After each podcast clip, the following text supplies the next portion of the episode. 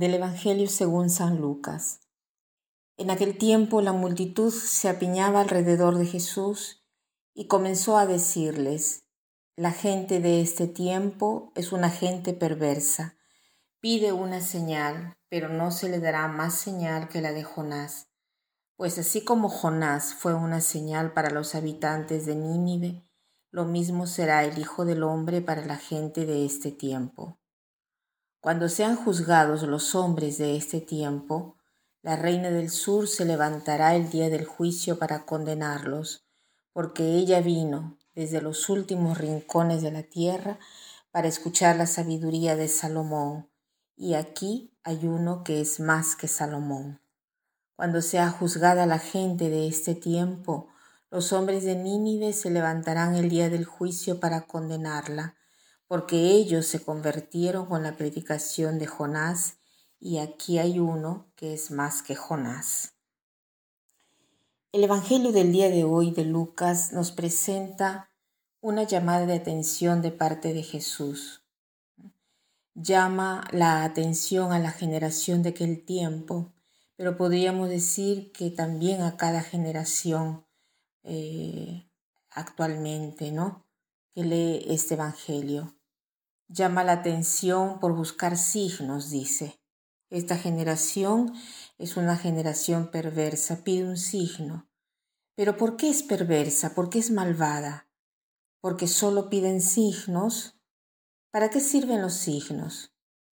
Los signos son indicios, son pruebas para darle certeza al conocimiento.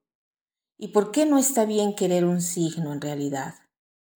No es que no está bien querer un signo, porque todos queremos signos, queremos estar seguros de lo que conocemos, de lo que sabemos.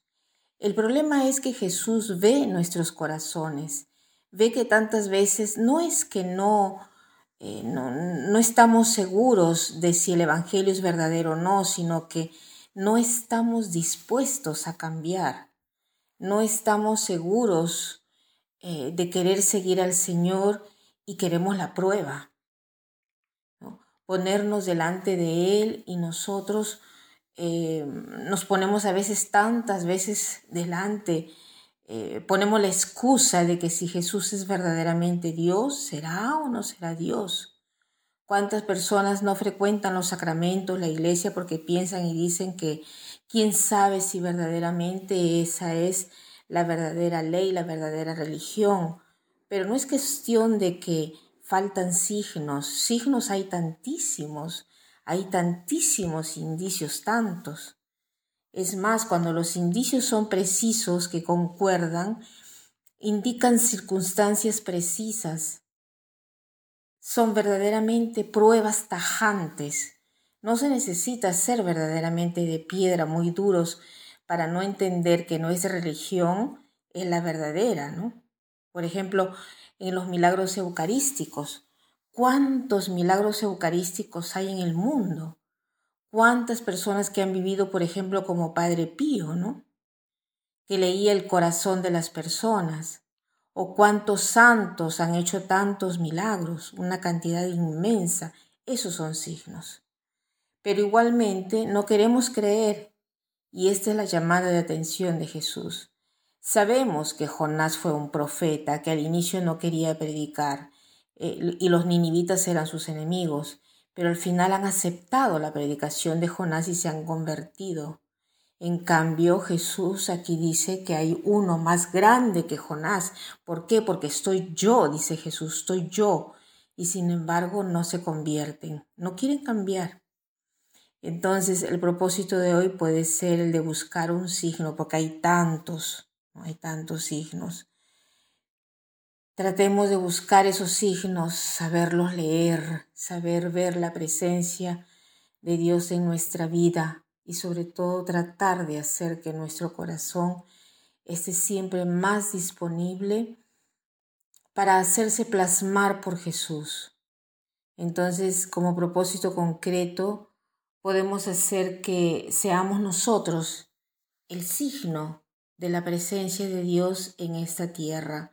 O sea, quiere decir que si yo tengo em, que representar a Dios de vez en cuando, eh,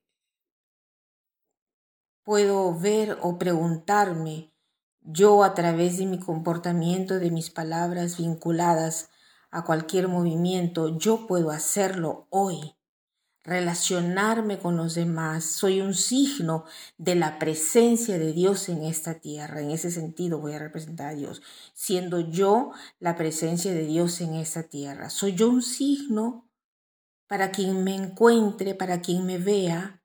Veo la presencia del Señor en mí. Podríamos hacernos esta pregunta el día de hoy. Y para terminar, quiero citar esta frase de Kierkegaard que dice así, lo que se ve depende de cómo se mira, porque el observar no es solo recibir o desvelar, sino al mismo tiempo un acto creativo. Que pasen un buen día.